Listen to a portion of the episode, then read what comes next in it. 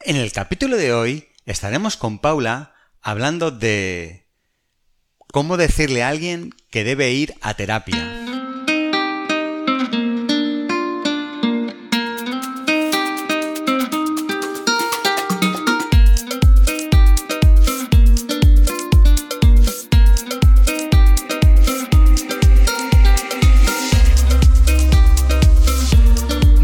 Buenos días a todos, aquí estamos un día más para hablar sobre salud mental y estamos de nuevo con nuestra queridísima amiga Paula Massa, que es psicóloga experta en terapia online con casi 20 años de experiencia eh, trabajando en terapia, con más de 6 años haciendo terapia online y que es supervisora de casos y apoyo del equipo de psicología online avanzada.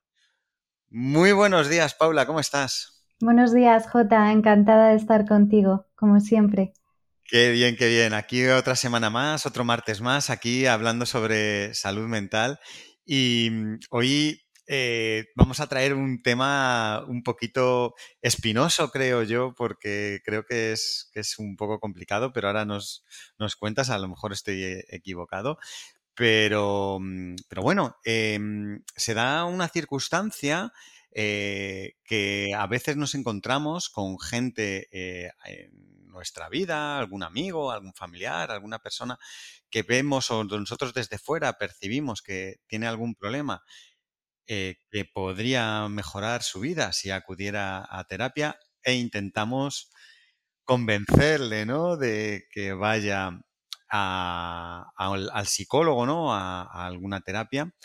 Y, no siempre esto se hace de, la forma correcta y no siempre la otra persona lo recibe de muy buena manera. Así que la idea es que hoy nos desvele si hay alguna forma de decirle de forma correcta a alguien que debe ir a terapia.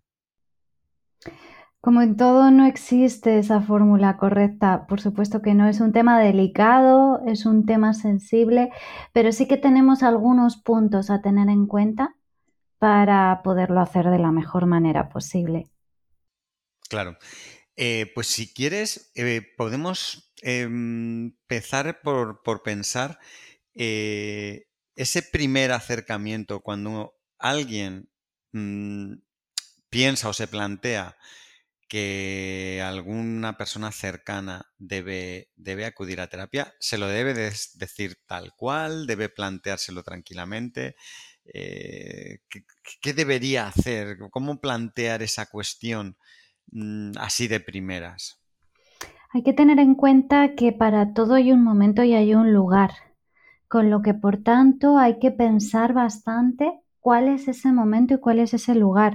Por supuesto, no es el momento más adecuado el decirle a alguien que consideras que debe de ir a terapia estando enfadados o en plena discusión, porque puede sonar a reproche e incluso se podría entender el ir a terapia casi casi como un castigo o como una venganza, cuando sin embargo entiendo que el que lo quiere proponer es más bien por todo lo contrario, porque tu amigo o esa persona a la que quieres te preocupa, ¿no?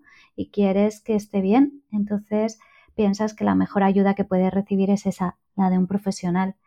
Así que buscar el momento, buscar el lugar, que sea un momento eh, tranquilo, un momento en el que ambos estéis relajados, eh, que se esté eh, cómodos, que podamos estar quizás sentados, que es una mejor postura para la comunicación. Y como se trata de un tema sensible y delicado, yo recomendaría quizás preparárselo, preparárselo y valorar qué frases o qué expresiones vamos a utilizar, por dónde vamos a empezar para aconsejarle esto. La salud mental es un tema muy delicado. Muchas veces dejamos pasar cosas que nos complican poco a poco la vida y acudiendo al psicólogo damos un paso en cuidarnos y mejorar nuestro día a día. Psicologiaavanzada.es Terapia online desde el salón de tu casa. Entra en nuestra web psicologiaavanzada.es y pide tu primera sesión gratuita.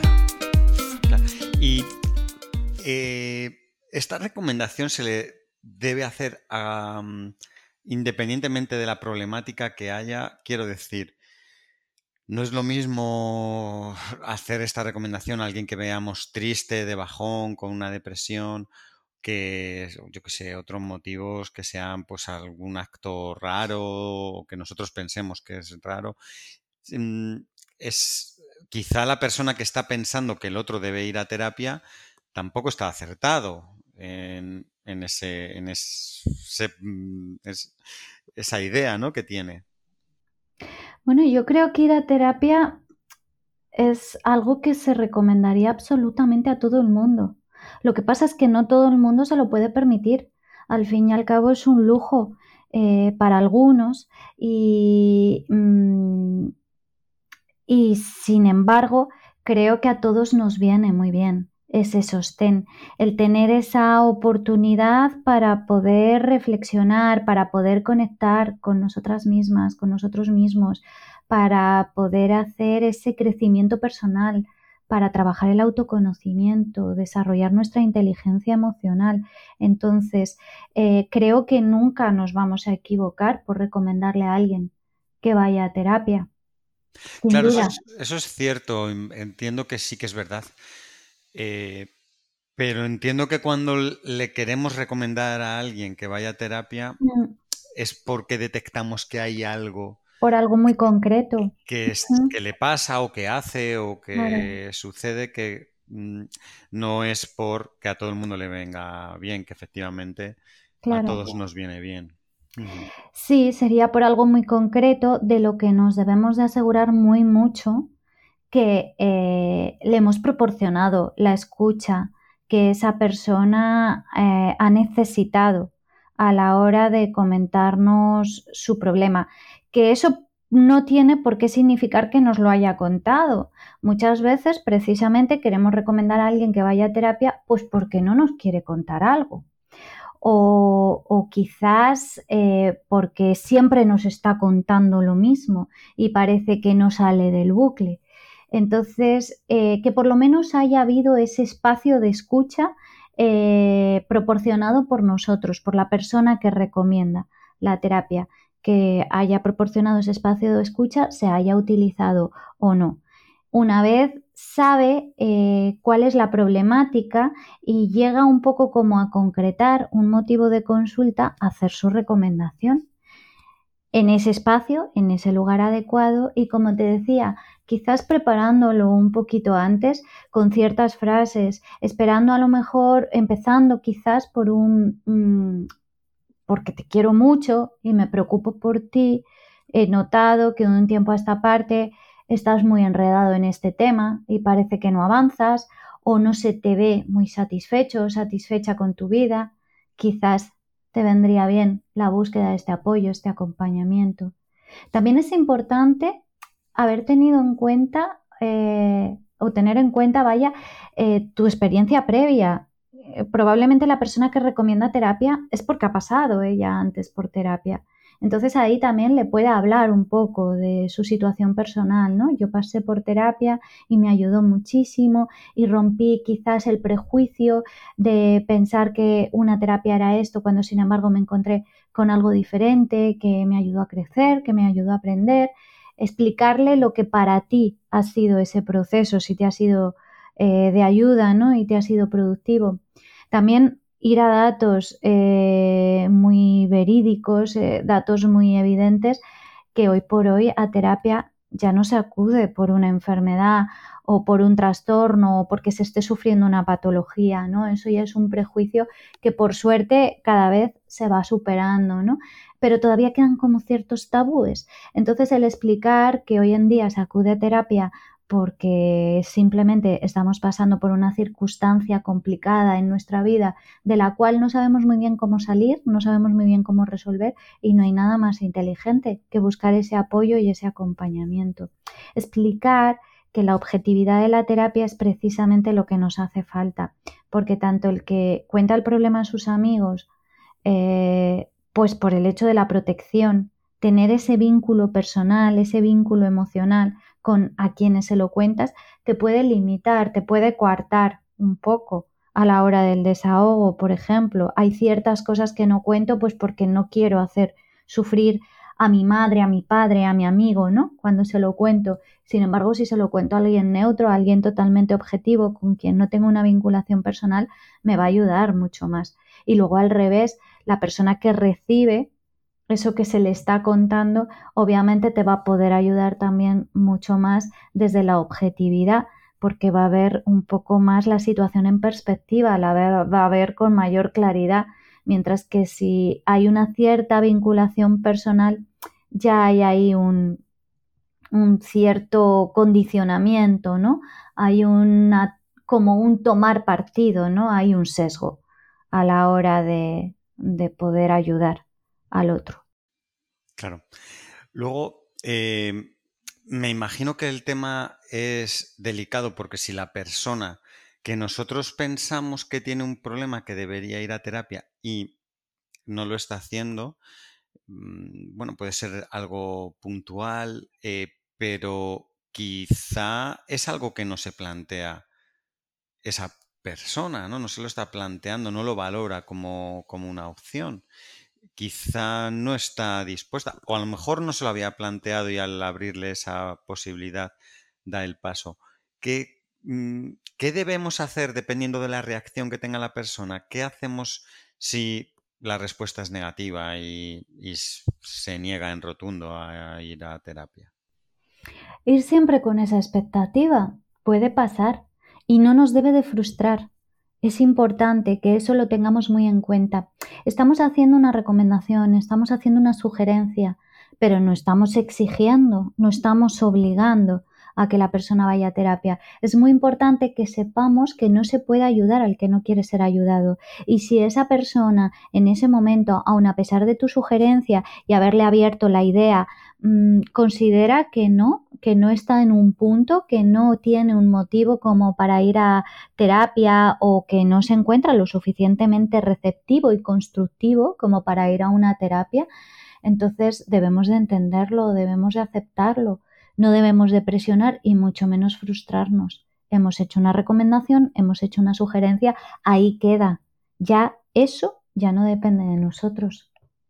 Claro. Y mm, en caso de que veamos cierta reticencia, pero no un no rotundo. ¿Hay alguna cosa que podamos...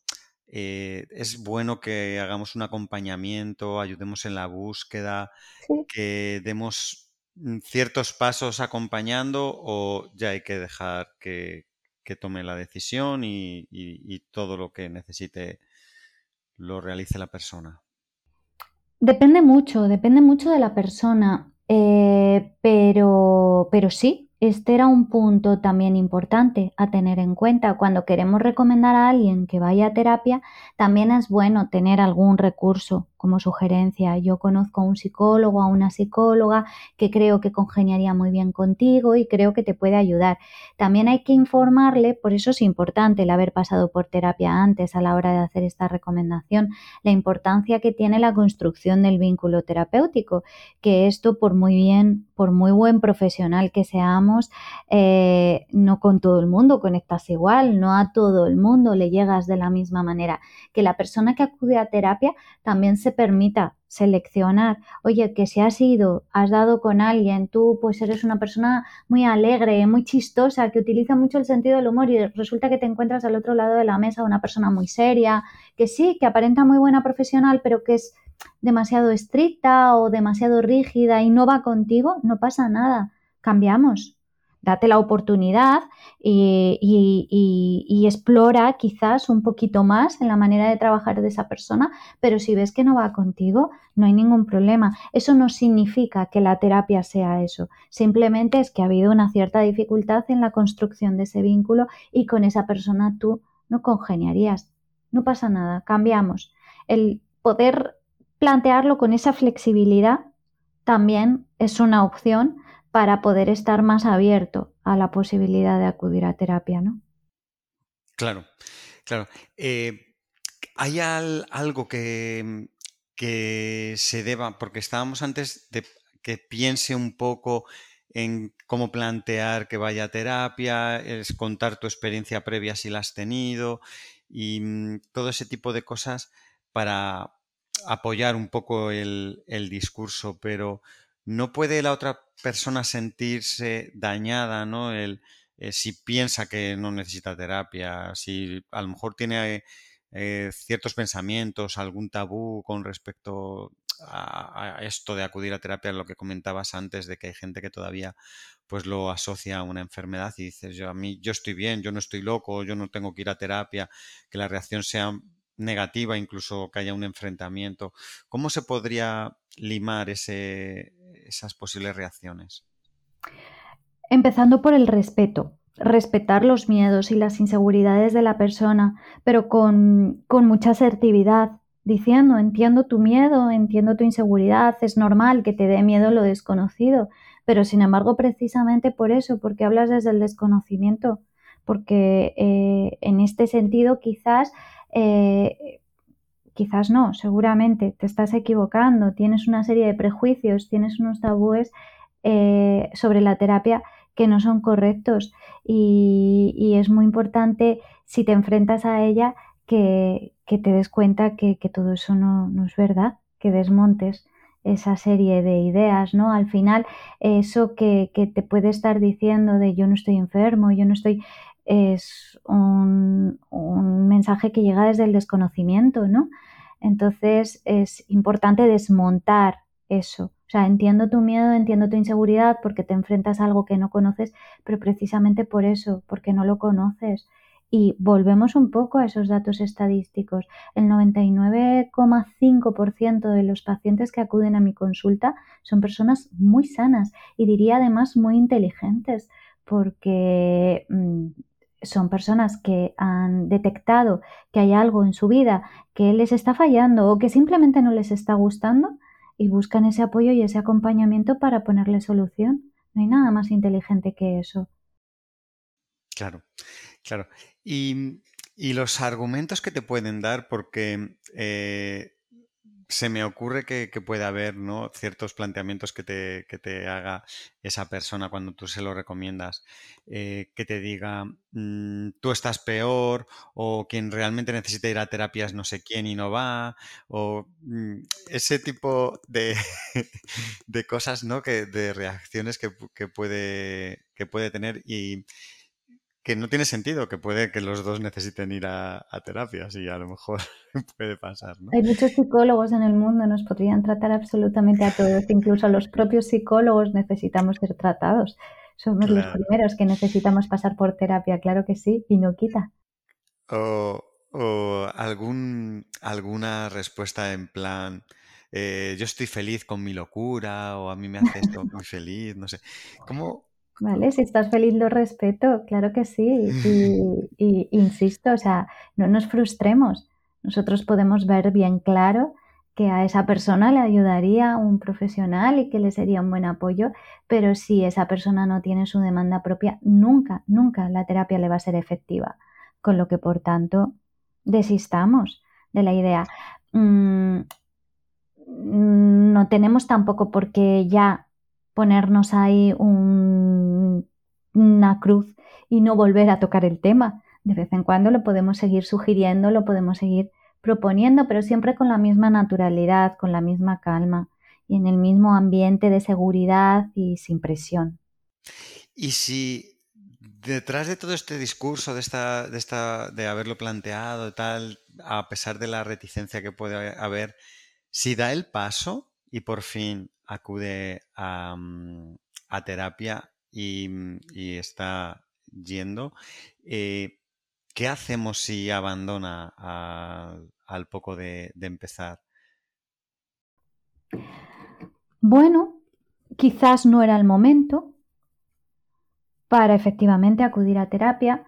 Quizás se sintió presionado, presionada, empujado por, por la sugerencia del otro Mm, lo recibió más como una exigencia o como una obligación, quizás no tenía esa mm, propia demanda, ¿no? Que es tan necesaria, te decía, es que si no existe ese motivo propio por el que acudir a consulta, la terapia nunca va a ser efectiva. O quizás no ha dado con la persona adecuada, como te decía antes, no hemos establecido el vínculo conveniente. Yo ahí recomendaría darse otra oportunidad, buscar otro profesional y probar con unos cuantos a ver qué pasa. Y además el hecho de haber estado, intentado, haber pasado por unas cuantas sesiones antes con un profesional, también nos ayuda un poquito a nuestra elección.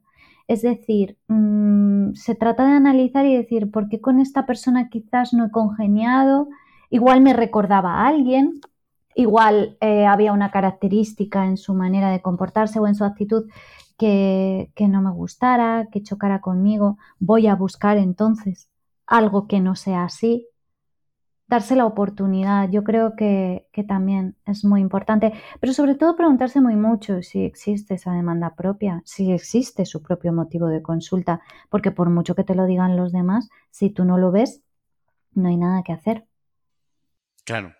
Bueno, por lo que nos has contado, los, pasos básicos sería no hacerlo en un momento de conflicto, planteárselo muy bien los, el discurso o el argumento que vas a dar y hacerlo desde el cariño, desde el respeto y estar abierto a, la, a, que la respuesta pueda ser negativa y que por ello tampoco debemos frustrarnos ¿no? y simplemente pues dejarlo ahí. Creo que sería un poco el resumen de lo que podemos hacer, ¿no? Los pasos que debemos dar en este sentido y bueno, al menos lo, hemos intentado y, si mm. creíamos que era lo que la otra persona necesitaba, lo habremos hecho correctamente. Si no lo hemos conseguido, pues no sé si hay algo más que podamos hacer después de estos intentos. Mm. Entendamos las excusas, pues eso, como una manifestación del miedo en muchas ocasiones. Ay, es que no tengo tiempo, ay, es que no me viene bien económicamente. Eh, devolvérselo ahí un poquito más desde la interpretación del miedo. Entiendo que te dé miedo, entiendo que no sabes lo que es, entiendo que lo desconoces, puedes tener ciertos prejuicios, puedes tener ciertos tabúes, pero te invito a que pruebes a ver.